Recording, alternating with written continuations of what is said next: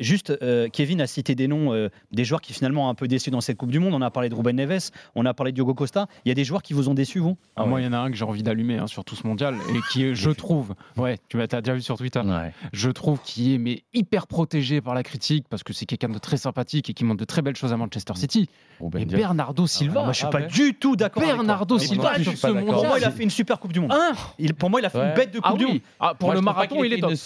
pour le marathon, il est pas non plus Parce qu'il travaille dans l'ombre. Il- S'il fait un boulot de l'ombre, il, joue, il joue dans cette position. Mais non, mais justement, le problème, c'est qu'on le fait jouer à ce poste-là. Mais on le fait jouer à ce poste-là. Mais pour moi, il a, pourquoi il a fait un travail de l'ombre extraordinaire. Pour moi, il a fait, une- ça a été l'un Ah des, oui. des mecs qui a le plus fait dans cette Coupe du Monde, Bernardo. Alors, si, mais alors Parce que tu, si toi, tu tu me le parles de la compares à celui de City. Viens, viens, viens, on se tape. non mais si on me parle, si tu me parles de son travail à la récupération, effectivement, il y a rien à dire, c'est un marathonien, il y a aucun souci là-dessus. Mais offensivement, surtout en l'absence de Cristiano Ronaldo, tu es censé être l'homme le plus talentueux et le plus expérimenté. Tu es censé être le leader offensif. Oui, mais c'est pas ce qu'on lui de demandait, là. pas- J'ai pas eu l'impression que ça a été son rôle. hein. Voilà, Ça a merci. été un lien plus entre Voilà. Neves Il jouait 8. et, et Bruno Fernandes. Ouais, Voilà, mais alors, ça ça l'empêche pas- pas, je vais-.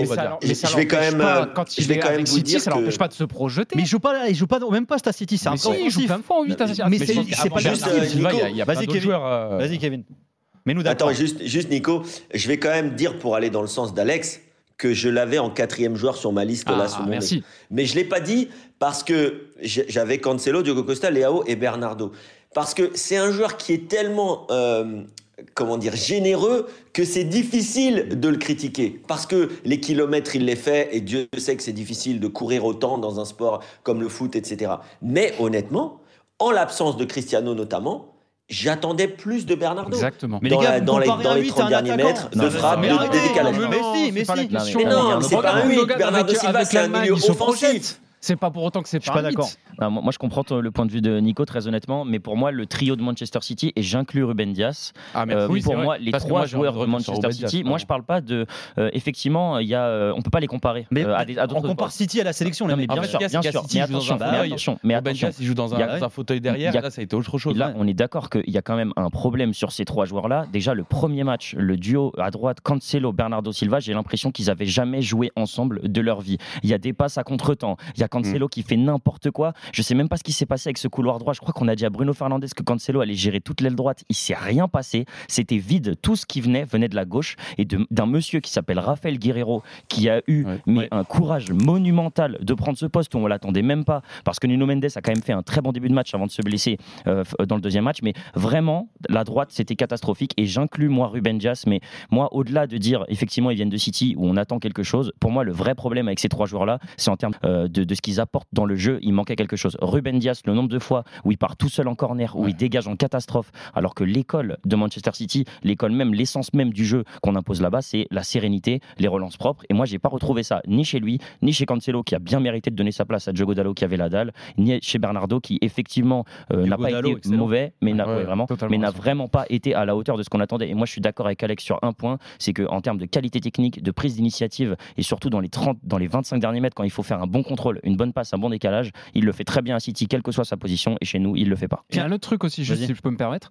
Euh, Bernardo Silva. Alors, pourquoi on met Ruben Neves Bon, C'est pour mettre son, c'est pour profiter de son gelon. Mais déjà, pourquoi, on Pourquoi met Ruben Bernard- Neves déjà, tout court ça c'est la bonne pourquoi on question met du genre Ruben Neves déjà Mais Non, on mais oui, on admettons, après. Vitinha, putain les gars, on en a même pas On parlé. Vitinha. Joue Vitinha, quand Mais même. on Vitinha. a vu Vitinha Mais il joue tous les jours. Attends, juste une question.